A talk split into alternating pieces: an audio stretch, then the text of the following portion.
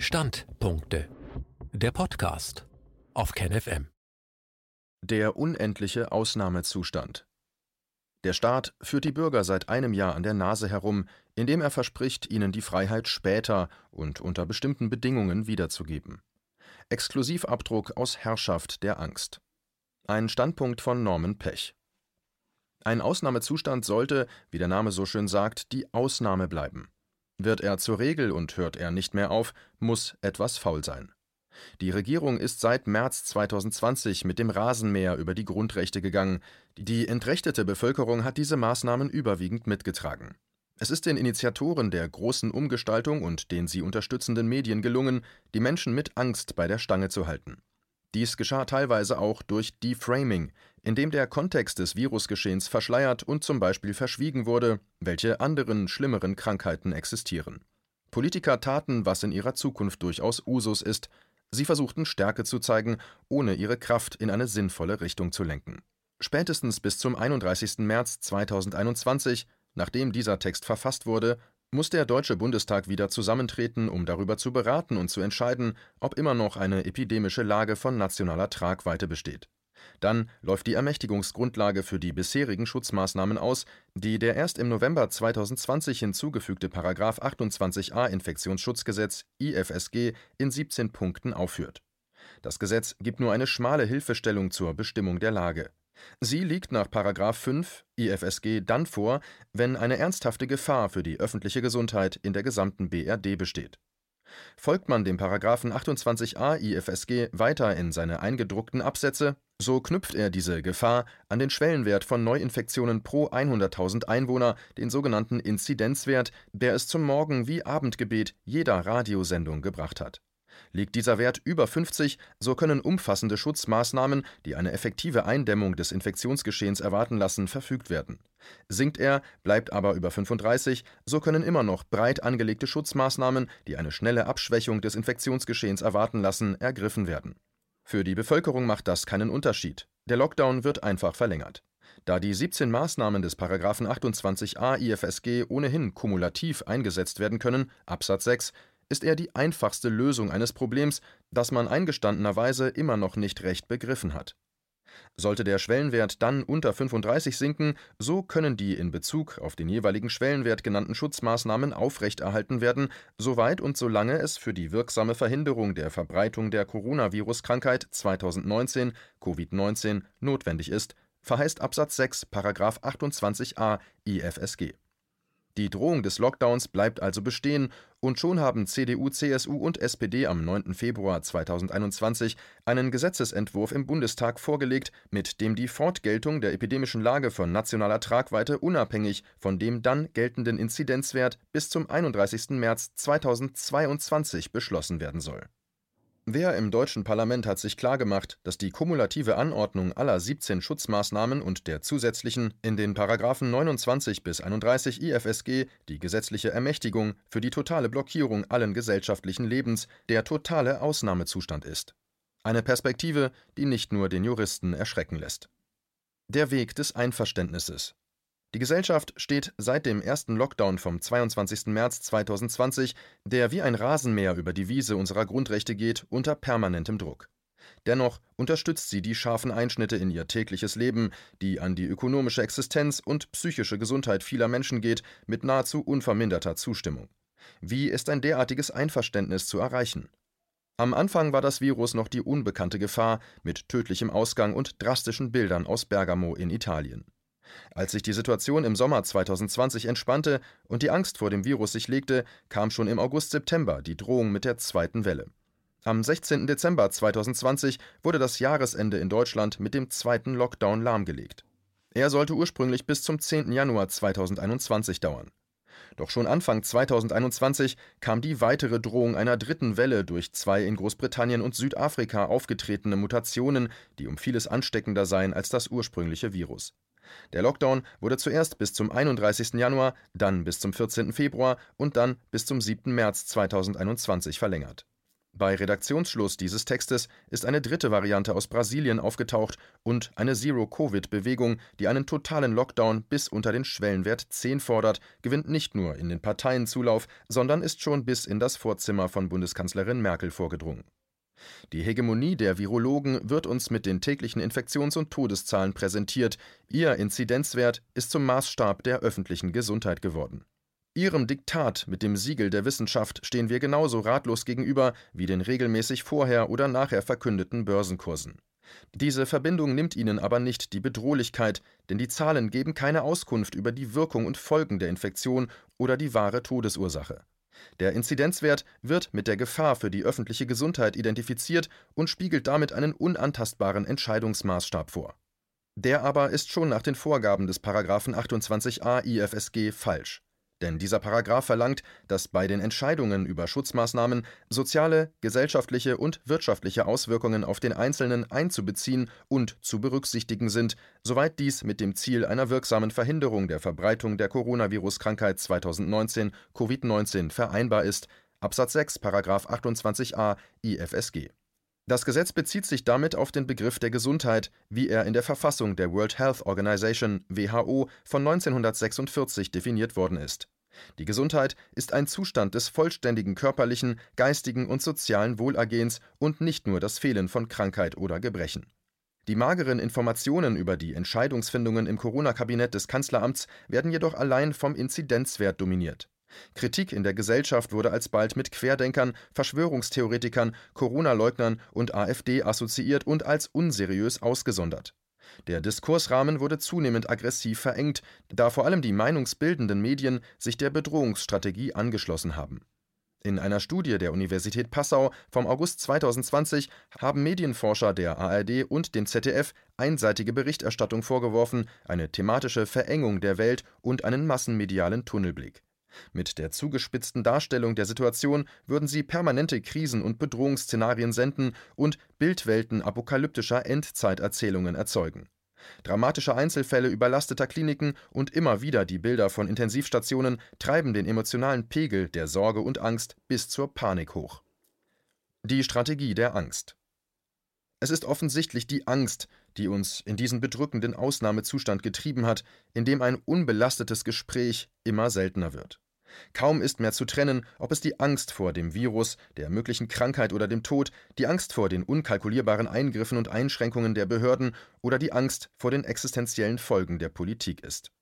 Es ist offensichtlich ein Konglomerat sich überlagernder, diffuser, aber sich verstärkender Ängste, das sich lähmend auf die Gesellschaft legt und mehr Zustimmung als Widerstand erzeugt. Vor allem gab und gibt es noch immer keine verlässliche Perspektive, wie wir aus diesem Zwangskarussell wieder herauskommen. Die Forderungen nach Evidenz und Kontrolle bestehen als uneinlösbare Schlagworte. Virologen und Regierung bleibt nur übrig, uns unablässig damit zu konfrontieren, dass das Virus in immer gefährlicheren Varianten mit einer dritten Welle zurückkommt und sich der Kontrolle entzieht. Die Notbremse der Ratlosigkeit ist der Ausnahmezustand des Lockdowns. Dabei ist nicht zu bestreiten, dass das Coronavirus ein gefährlicher Krankheitserreger ist. Das war spätestens seit 2013 bekannt und sollte die Politik nicht überrascht haben, wie immer behauptet wird. Denn Anfang 2013 lag den Politikern des Bundestages eine Risikoanalyse des Robert Koch Instituts RKI Pandemie durch Virus Modi SARS auf dem Tisch, in der weitgehend das vorausgesagt wurde, was auch sieben Jahre später eintrat. Zitat die medizinische Versorgung bricht bundesweit zusammen, die personellen und materiellen Kapazitäten reichen nicht aus, um die gewohnte Versorgung aufrechtzuerhalten. Der aktuellen Kapazität von 500.000 Krankenhausbetten, reine Bettenanzahl, von denen ein Teil bereits von anderen Erkrankten belegt ist, die Bettenzahl ließe sich durch provisorische Maßnahmen leicht erhöhen, stehen im betrachteten Zeitraum erste Welle mehr als 4 Millionen Erkrankte gegenüber, die unter normalen Umständen im Krankenhaus behandelt werden müssten. Der überwiegende Teil der Erkrankten kann somit nicht adäquat versorgt werden, sodass die Versorgung der meisten Betroffenen zu Hause erfolgen muss, Notlazarette werden eingerichtet. Zitat Ende. Die sieben Jahre sind nicht dazu benutzt worden, die Gesundheitsvorsorge auf eine derartige Pandemie vorzubereiten. Stattdessen wurde die Privatisierung der Krankenhäuser vorangetrieben und der Empfehlung der Bertelsmann Stiftung gefolgt, ihre Zahl zu reduzieren. Standen 1991 noch 661.000 Betten zur Verfügung, so waren es 2018 nur noch 498.000, die Anzahl der Kliniken sank von 2411 auf 1925. Das bedeutet einen Rückgang um 25 Prozent. Folgerichtig wurden der erste Lockdown mit der Gefahr der Überforderung des Gesundheitssystems begründet und dennoch sind im Pandemiejahr 2020 weitere 20 Krankenhäuser geschlossen worden. Wäre diese Entwicklung gestoppt worden und die Gesundheitsvorsorge auf eine Pandemie vorbereitet gewesen, hätte man auf die einschneidenden Maßnahmen in die Freiheitsrechte verzichten können. Wo aber die Versäumnisse der Verwaltung und der Mangel zum Vorwurf gegen die Politik werden, braucht diese andere Mittel und Wege, um sich die Zustimmung der Bevölkerung zu sichern. Sie schürt die Angst, die ohnehin schon vorhanden ist, wenn es um Gesundheit und Leben geht. Zähe Recherchen haben einen umfangreichen Schriftwechsel zwischen dem Bundesinnenministerium BMI und dem RKI sowie mehreren Wirtschaftsforschungsinstituten zutage gefördert, in dem das BMI schon am 19. März 2020 Wissenschaftler um eine Expertise ersuchte, die Grundlage für Maßnahmen präventiver und repressiver Natur abgeben könnte, denn es gehe um die Aufrechterhaltung der inneren Sicherheit und Stabilität der öffentlichen Ordnung in Deutschland in einem als geheim eingestuften Gutachten wurde ein Worst-Case-Szenario entwickelt, welches mehr als eine Million Tote prognostizierte, falls nichts unternommen würde. Zitat Der Worst Case ist mit allen Folgen für die Bevölkerung in Deutschland unmissverständlich zu verdeutlichen, heißt es in dem Papier, um die gewünschte Schockwirkung zu erzielen, müssen die konkreten Auswirkungen einer Durchseuchung auf die menschliche Gesellschaft verdeutlicht werden. Viele Schwerkranke werden von ihren Angehörigen ins Krankenhaus gebracht, aber abgewiesen und sterben qualvoll um Luftringen zu Hause. Das Ersticken oder nicht genug Luft kriegen ist für jeden Menschen eine Urangst. Zitat Ende. Die Forscher beließen es nicht bei der Entfaltung eines Szenarios, sondern ergänzten es auch mit Empfehlungen. Zitat das sich ausbreitende Ohnmachtsgefühl muss wohl durch den Eindruck eines starken staatlichen Interventionismus in Schach gehalten werden. Zitat Ende. Eine alte politische Devise, dass man vor allem Handlungsfähigkeit beweisen muss, wenn man nicht weiß, was zu machen ist. Diese Strategie der Angst wurde bis heute aufrechterhalten, und sei es auch nur mit den täglichen Meldungen über neue Infektionszahlen und Corona-Tote, von den Medien unterlegt mit immer wieder auftauchenden besonders krassen Opferfällen und medizinischen Engpässen in Europa. Diesen Meldungen würde sehr viel von ihrer angsterhaltenden Wirkung genommen, würden sie in den Rahmen der sehr viel höheren Zahlen von Toten der Krebs- oder Kreislauferkrankungen und Krankenhausinfektionen gestellt. Dies war ein Beitrag aus dem Rubicon, Magazin für die kritische Masse. KenFM ist crowdfinanziert und unabhängig. Leiste deinen Beitrag zu freier Presse und unterstütze unsere Arbeit finanziell. Wenn du zukünftig keine Beiträge verpassen willst, abonniere den KenFM Newsletter und installiere dir die KenFM App für iPhone und Android. Weitere Informationen auf kenfm.de/support. Hallo Community. In diesem Video möchten wir euch das Thema Bitcoin ans Herz legen. Wir werden euch erklären, was Bitcoins sind, wie man damit bezahlen kann und welche Bedeutung diese Währung für KenFM hat. Viele von euch haben sicher schon von Bitcoin gehört oder nutzen es sogar privat. Wie ihr KenFM mit Bitcoins unterstützen könnt und warum das für uns aktuell sehr wichtig ist, verraten wir euch jetzt. Das ist ein Bitcoin. In Wirklichkeit existiert so ein Bitcoin aber gar nicht. Es gibt ihn nur virtuell im Internet als digitale Währung in einem digitalen Konto. Bitcoin ist eine sogenannte Kryptowährung, die bekannteste weltweit. Man kann damit via Computer oder Smartphone einkaufen, spenden oder sich gegenseitig Bitcoins zuschicken. Bitcoins kann man wie Währungen oder Edelmetalle zum aktuellen Wechselkurs kaufen, verkaufen oder von Freunden zugeschickt bekommen. Einzige Voraussetzung, ein E-Wallet, zu Deutsch eine elektronische Geldbörse. Das ist ein Account oder Konto, über das man Bitcoins empfangen oder versenden kann. Wie ihr wisst, nutzen auch wir bei KenFM schon seit ein paar Jahren Bitcoin, damit wir im Notfall auch finanziell unabhängig bleiben können, zum Beispiel von Banken, die uns nicht mehr mögen.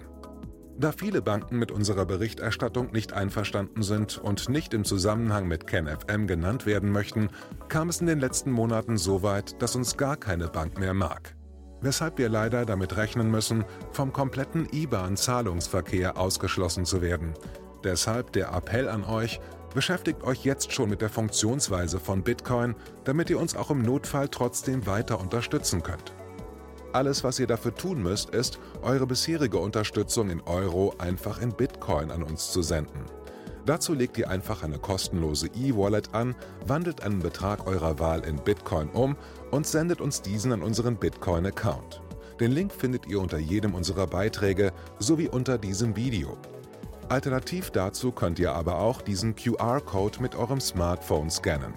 Übrigens, eine detaillierte Schritt-für-Schritt-Anleitung haben wir zum Nachlesen für euch schon einmal vorbereitet. Ihr findet sie auf canfm.de/bitcoin. Ob Bitcoin oder Kryptowährungen wirklich die Zukunft des Geldes sind, wissen wir nicht. Aber vielleicht ist das bald unsere einzige Option, so unabhängig wie möglich und vor allem ohne Bankkonto für euch in Zukunft weiterhin freien und unabhängigen Journalismus machen zu können. Wir hoffen sehr auf eure Unterstützung und sagen jetzt schon tausendmal Danke. Euer Team von Ken FM.